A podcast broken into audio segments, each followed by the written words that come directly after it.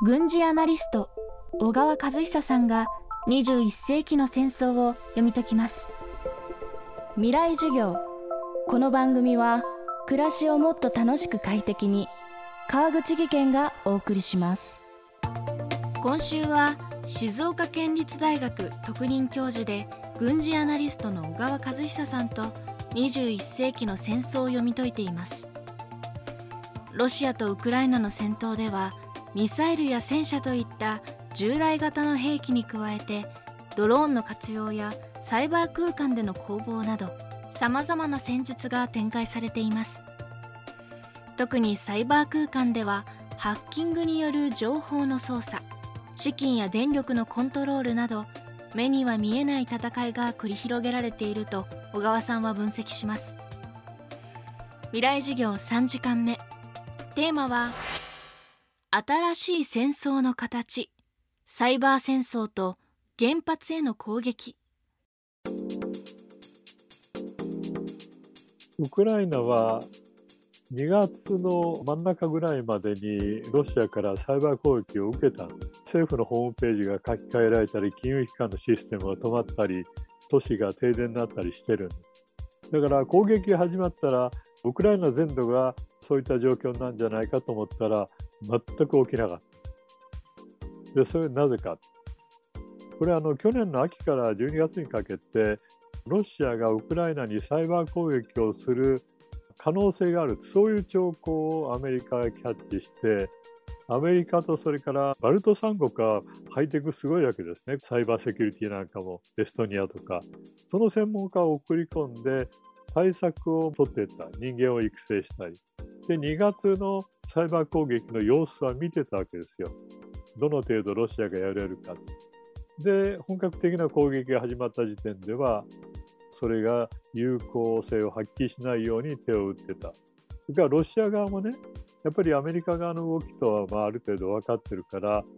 自分たちの手の内をあまり知られないようにするためにサイバー攻撃の手をある程度控えたんじゃないかっていう見方もある。だから停電にするなんて簡単なのに停電がずっとなかったりしたの砲撃が始まるまではあるいはテレビはついてるし SNS が使えてるしああいったところですよ。だからねあの目に見えないところでいろんな現象が現れてないところですごく熾烈な戦いを行われてる。でロシアは今サイバー攻撃あちこちから受けてますんでねかなり辛いと思いますよ。アノニマスだけじゃないんですね国営放送乗っ取ったりねするんだけれどもウクライナ側はみんなあのパソコンを中年以下の人は使えるからあなたが貢献できることとしてサイバー攻撃に参加できる人ということで募集をして部隊作ってサイバー攻撃やってるんですよ。ロシアとしてはね相当つらい。だからこれも新たな時代の戦争として注目しておかなきゃいけない水面下の部分が将来どういうふうに説明してもらえるのかっていうのは関心がありますよね。まあ、ロシア側の市民がパソコンどれぐらい使えるか、やっぱり経済力の問題もあるし、プーチンの戦争にそう市民が賛成しているわけじゃないから、まあ、ウクライナみたいな格好で市民を挙げてサイバー攻撃に参加してくるなんてことはない。それから、まあ、いろんなあの悪さをしてきたハッカー集団というのはロシア系が結構あるけれども、これあのアメリカの企業にランサムウェアという身代金のね、あれを送りつけたケースなんかは、これ、バイデンとプーチンが電話会談した翌日に止まりましたよ。で、その後しばらく経ったら、その集団をロシアが摘発をしたっていうのが出てきて捕まえたんです。だからアメリカとは裁判についたことを構えたくないっていうのはロシアが基本的にあるわけ。やっぱり力が相当違う。アメリカは本気でサイバー攻撃かけると、モスクワとかサンクトペテルブルク、一瞬にして停電ですから。停電になると、まあ、病院では生命維持装置つながってる人がどんどん生命の危機に瀕するし、軍隊も動かなくなる、警察も消防も動かなくなるって話ですよね。だからそれはやっぱりやられたらかなわないから、そんなこと起きたら核で反撃するよっていうのは、実はサイバーセキュリティの面で、アメリカに相当差をつけられている、サイバー攻撃能力で、そういったことの表れでもあるんです。今回の戦争では原発や核施設への侵攻選挙も行われています。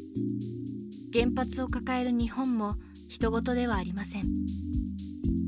原子炉の格納容器というのは飛行機が突入したぐらいでは壊れなくなるぐらい強くなってきている、まあ、ウクライナのものがどれぐらい強いかともかくチェルノブイリは格納容器がなかった。という話なんですよね。今のやつは全部あるんです。だからまあ多少のまあ攻撃では壊れない。しかしあの周辺の設備というのは簡単に壊れますし高濃度なものはそこは通ってないけれどもやっぱりそれ以下の濃度のものがま拡散していって汚染を引き起こすこれはまあ住民に対してまパニックを引き起こす材料でもありますしそういったことができるぞっていうことを見せているっていうのはありますよね。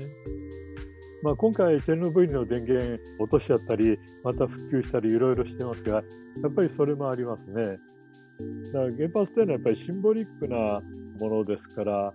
核攻撃をしないまでも、まあ、似たような恐怖を、まあ、まき散らかすということもありますね。今週の講師は軍事アナリスト小川和久さん。今日は新しい戦争の形サイバー戦争と原発への攻撃でした。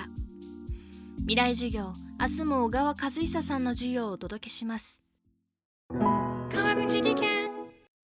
階段での転落。大きな怪我につながるので怖いですよね。